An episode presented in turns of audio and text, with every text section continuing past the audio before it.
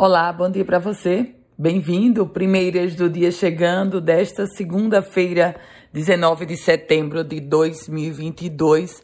A gente começa falando sobre um excelente momento para o esporte potiguar. O América venceu o Pouso Alegre por 2 a 0 e assim fica pertinho do título da Série D do Campeonato Brasileiro.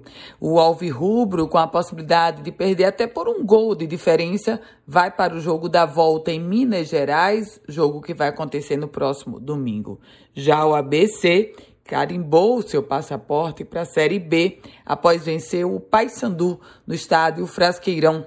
O Alvinegro chegou aos 11 pontos e assim consegue, sela o seu acesso por antecipação. Vamos falar agora sobre demora que causa prejuízo. São muitas as reclamações contra a Coserne, a Companhia Energética do Rio Grande do Norte. Os empresários estão reclamando de que a demora nos serviços da Coserne tem gerado grandes e graves prejuízos para os negócios. As reclamações são muitas, inclusive já feitas a entidades empresariais do estado do Potiguar. Polícia. Uma operação montada pela Delegacia de Narcóticos de Natal prendeu três pessoas por tráfico de drogas na orla da Praia de Ponta Negra, zona sul da capital potiguar.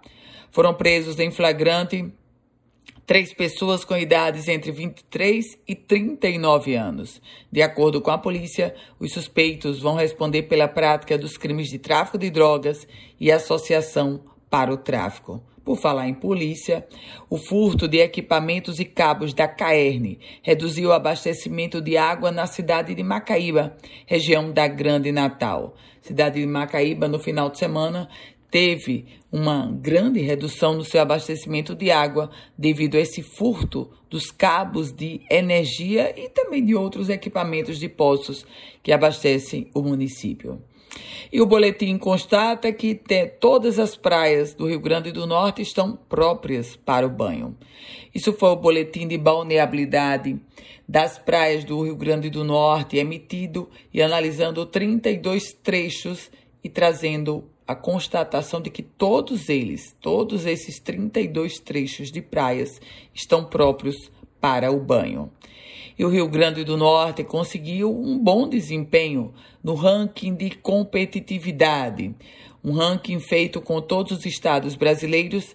E se em 2021 o estado Potiguar estava na posição de número 22, agora em 2022 está na posição de número 20.